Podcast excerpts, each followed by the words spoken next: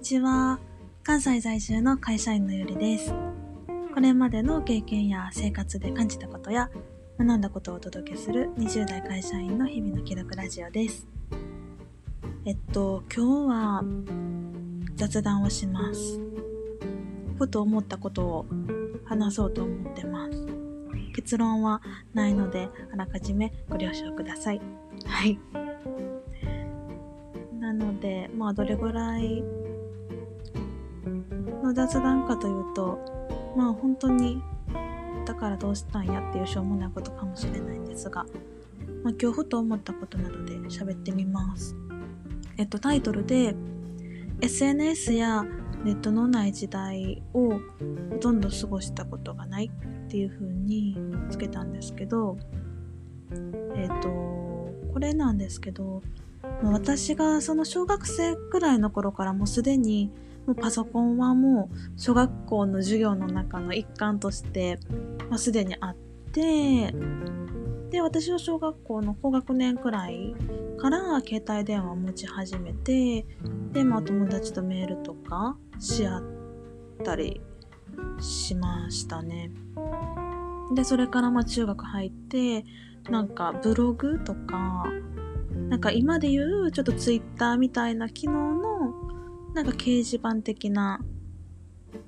ツールだったりとかが流行ったりとかして結構なんかそういったところで学校以外とかでも、まあ、すでに友達とかとやり取りをしていたっていうのが、うん、私が生きてきた時代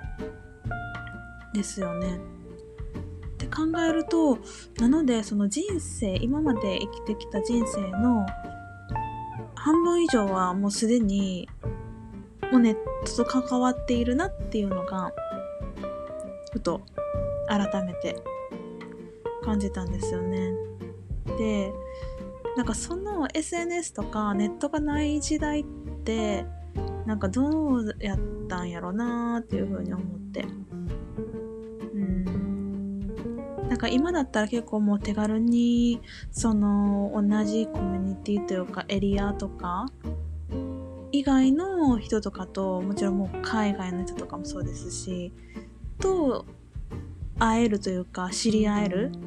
スピードがすごく速くなったりとかした分なんか昔ほどその時間の重さとかなんかそういった約束に対しての時間の大切さっていうのは違ったのかなって思ったり、うん、今のそのネットや SNS がない時代っておそらく人と会うスピードも今より速くはなかったと思うのでそんなこと考えたりしますね。うん、で割と私その古典的なそのお手紙とかいただける手書きのお手紙とかをいただけるのが結構すごく嬉しかったりするので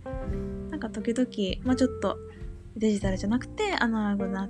アナログなこともやりたいなと思ったりもしててうんなんかそん時々そんな時代過ごしてみたいなって思ったりもしますね。なんかおじいちゃんおばあちゃんの世代とか、まあ、おじいちゃんおばあちゃんは今も元気なんですけどインターネットとかはあんまり使ってなくて、うん、ただそのおじいちゃんおばあちゃんから見た私の世代はなんかすごいいろんなものがあってでまあそのおじいちゃんおばあちゃんの時代よりもすごく恵まれているよねって話をなんか昔にしたことがあっておじいちゃんおばあちゃんと。でもただなんかその分すごくとても忙しそうって言われたことがあったんですよね。うん。まあでもなんかそういう価値観って時代によって見方とかが結構違っていて面白いなっていう風に感じたっていうのもありました。うん。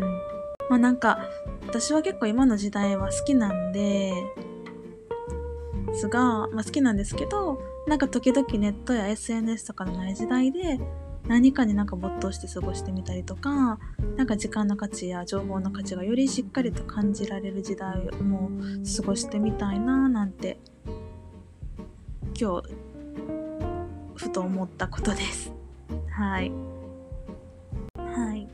まあそんな感じで SNS やネットのない時代をまあ、ほとんど過ごしたことのない20代の会社員が感じたことでした。はい。まあ、今日はこんな雑談という感じで私が考えているというかなんか感じたことをちょっと喋ってみました。はい。聞いてくださってありがとうございました。ではまた、よければ聞きにいらしてください。